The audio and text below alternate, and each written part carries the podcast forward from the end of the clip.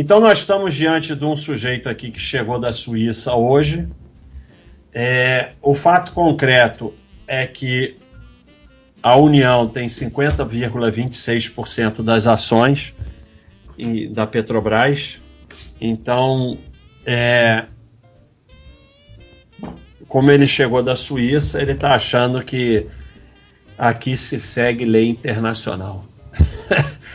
Então, vamos esperar mais um tempo o nosso amigo aí, depois que ele pegar o jeito do Brasil, aí vamos ver se ele vai continuar falando essa besteira.